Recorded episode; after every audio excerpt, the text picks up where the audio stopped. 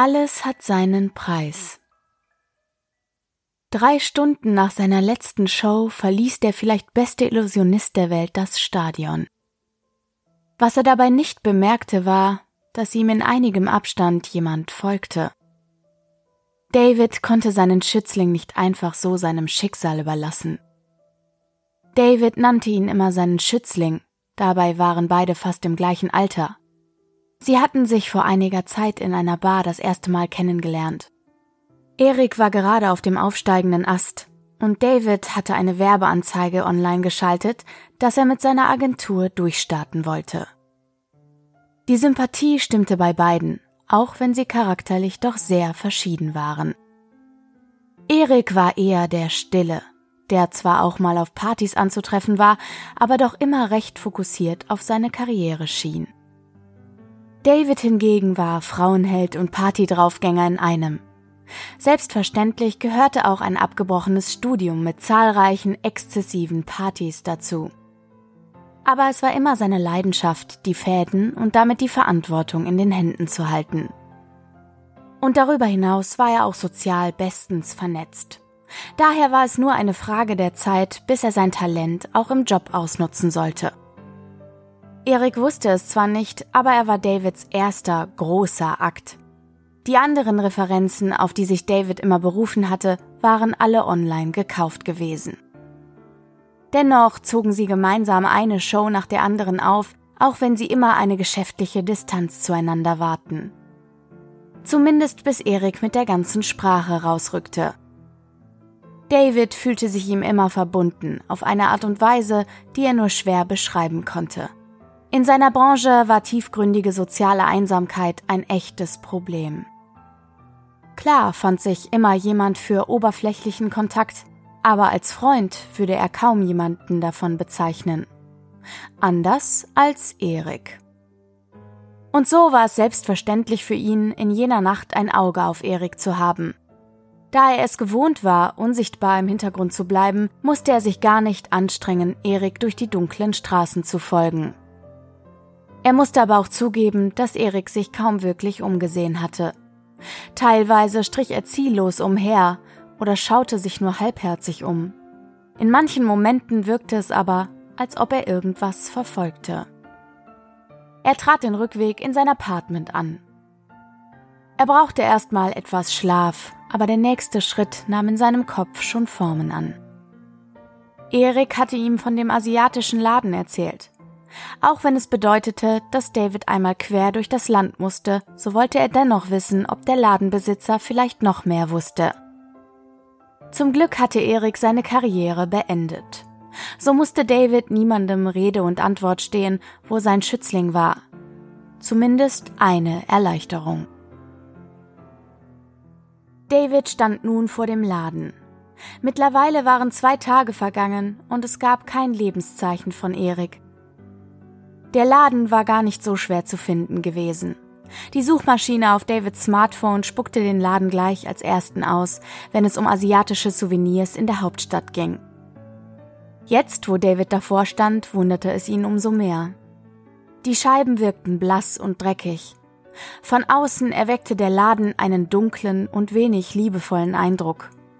Aber David wollte sich auf die inneren Werte verlassen, auch wenn dies sonst nicht seine übliche Vorgehensweise war.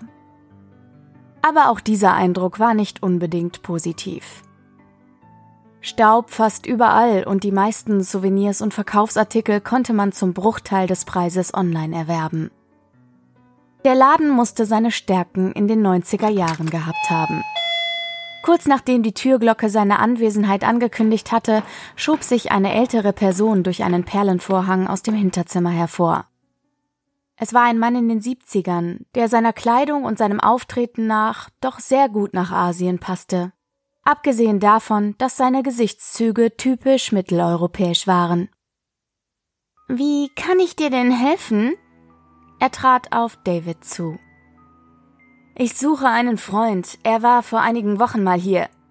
Ich suche mal ein Bild, sprach David und zog sein Smartphone aus der Tasche. Der junge Mann mit seinem unklaren Thailandurlaub? unterbrach ihn der Ladenbesitzer. David war kurz sprachlos und nickte zuerst nur. Woher wissen Sie das? Ein Schmunzeln überkam den Händler. Sieh dich mal um. Die Staubschicht auf den Artikeln deutet nicht unbedingt auf regen Publikumsverkehr. Der Laden hält mich fit, trägt aber gar nichts zu meiner Rente bei. Der Onlinehandel hat uns komplett platt gemacht. Ich glaube, dein Freund war sogar der letzte Besucher seither.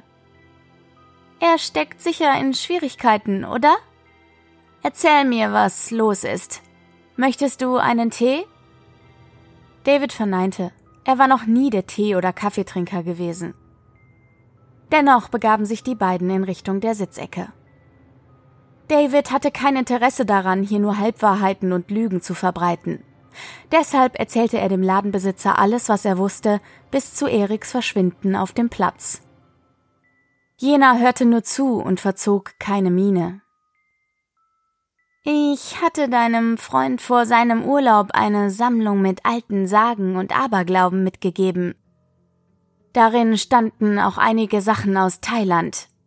Ich hoffe, er hat das nicht als Reiseführer genutzt, gab der Händler nachdenklich zu. Es gab eine Sage unter den Stämmen der Eingeborenen.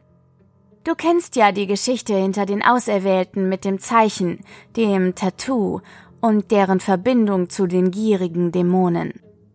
Der Sage nach starben viele der Dämonen aus, weil sich das Volk weigerte, weiter zu dienen. Die Folgen für die Stämme waren noch schlimmer. Aber angeblich erhob sich ein Stamm. Sie konnten den Dämon zwar nicht besiegen, aber in eine Höhle sperren. Über diese Höhle stand etwas in dem Buch, das ich Erik ausgehändigt habe. Ich hatte eigentlich gehofft, dass die darin enthaltenen Warnungen selbsterklärend sind, aber da habe ich mich wohl getäuscht. David hörte gebannt zu. Ein Teil in ihm wollte immer noch nichts von Flüchen, Dämonen und Zauberern wissen. Aber die Vorkommnisse der letzten Wochen ließen sich nicht leugnen, und mit natürlichen Vorgängen konnte er nicht mal die Hälfte davon erklären. Erik hatte was davon erzählt, dass er hier ein Knochenfragment bekommen hat. Haben Sie darüber noch genauere Informationen? Ich weiß nur sehr wenig darüber. Angeblich stammte es aus der Krone eines mächtigen, gefallenen Königs. Ein Volk soll sich gegen ihn aufgelehnt haben. Von diesem Strang der Geschichte gibt es keine weiteren Informationen. Sowohl der Stamm als auch das Wesen sind nicht weiter dokumentiert. Aber das geschah, bevor eines der Wesen in der Höhle eingesperrt wurde. Meine Überlegung wäre, wie hat es ein einfaches Volk Eingeborener geschafft, einen Dämon, der ganze Landstriche terrorisiert hat, in eine Höhle zu sperren? Ich denke, die hatten Hilfe. Und ich denke, der Knochen war daran nicht ganz unschuldig. David war nicht ganz klar, wie er auf diese Antwort reagieren sollte. Einerseits hatte sein Freund ein mächtiges Werkzeug bei sich, wenn man einer alten Überlieferung gemischt mit den Vermutungen eines ungewöhnlichen Ladenbesitzers Glauben schenken konnte. Dennoch brachte es ihn in seiner Situation nicht weiter. Weder konnte er Einfluss auf Erik nehmen, noch wusste er, wo dieser sein könnte. David unterhielt sich noch mindestens zwei Stunden mit dem Ladenbesitzer, aber weitere hilfreiche Erkenntnisse hatte dieser nicht mehr parat. David trat den Heimweg an, die Hilflosigkeit sollte ihm in den nächsten Tagen ungemein zusetzen. Nicht helfen zu können, nicht zu wissen, ob es Grund zur Hoffnung gab. Die nächsten Tage zogen sich wie Kaugummi. David stellte eine Anzeige online, um neue Klienten zu gewinnen, aber so ganz war er im Kopf nicht bei der Sache. Dennoch mussten sich seine Konten wieder füllen. Die Momente der Freizeit, in denen er hätte nachdenken können, verbrachte er jedoch in Gesellschaft von Frauen und Alkohol. Jeder hatte seine eigene Art, mit Problemen umzugehen. Nach einigen Tagen riss ihn eine E-Mail aus seinem alltäglichen Trott. Leo hatte ihm geantwortet und bat um ein Treffen. Vielleicht ergaben sich hieraus neue Erkenntnisse. Schaden konnte es sicher nicht und David brauchte sowieso eine Beschäftigung.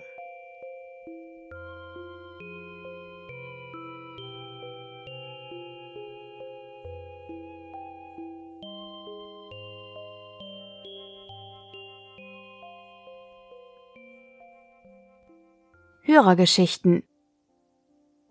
So, zur heutigen Hörergeschichte möchte ich euch erzählen, was die liebe Fabienne mir geschrieben hat, als sie mir die Geschichte zugesandt hat. Die Geschichte, die ich heute lese, ist eine wahre Geschichte. Also es ist nichts dazu gedichtet, sondern Fabienne sagt, genau so habe ihre Mutter ihr diese Geschichte erzählt, genau so sei sie innerhalb ihrer Familie überliefert worden. Und ich möchte euch jetzt einmal kurz vorlesen, was Fabienne mir zum Background dieser Geschichte geschrieben hat. Also, wir haben ein Gasthaus in unserem Dorf, welches meiner Oma gehört, der Mutter meiner Mama. In diesem Gasthaus wohnt meine Uroma. Da meine Oma früher kaum Zeit hatte für ihre Kinder, waren die ständig bei ihrer Oma, also bei Fabiens Uroma. Meine Mutter erzählte mir diese Geschichte, als ich ihr von meiner Idee erzählte, Gläserrücken mit Freunden zu machen. Sie wurde panisch und erzählte mir das. Ich schreibe nun aus der Sicht meiner Mutter. Da ich die Namen der Personen nicht mehr kenne, ersetze ich die Namen durch frei erfundene. So, und jetzt legen wir los mit der Hörergeschichte von Fabienne Dupont. Als ich von der Schule nach Hause kam, machte ich wie jeden Tag nach dem Essen meine Hausaufgaben bei meiner Oma in der Wohnung. Oma teilte mir mit, sie würde kurz runter zu Mama gehen, um mit ihr etwas zu besprechen. Dann klingelte das Telefon. Meine Mutter rief vom Anschluss aus dem Gasthaus in der Wohnung an und wollte Oma sprechen. Ich fragte sie, ob Oma denn nicht bei ihr wäre. Sie antwortete mir nicht auf die Frage und entgegnete, Richte Oma bitte aus, dass Theresia angerufen hat, um uns mitzuteilen, dass Josef, unser Cousin, verstorben ist. Ich sagte ihr, Oma ist doch unten bei dir, wieso sagst du es ihr nicht selbst? Und sie legte auf. Also ging ich runter ins Gasthaus, um zu schauen, ob Oma da war und es ihr zu berichten.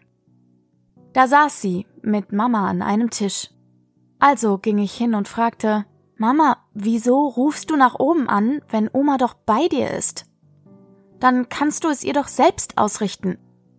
Sie schaute mich nur total verwirrt an und fragte nur, was?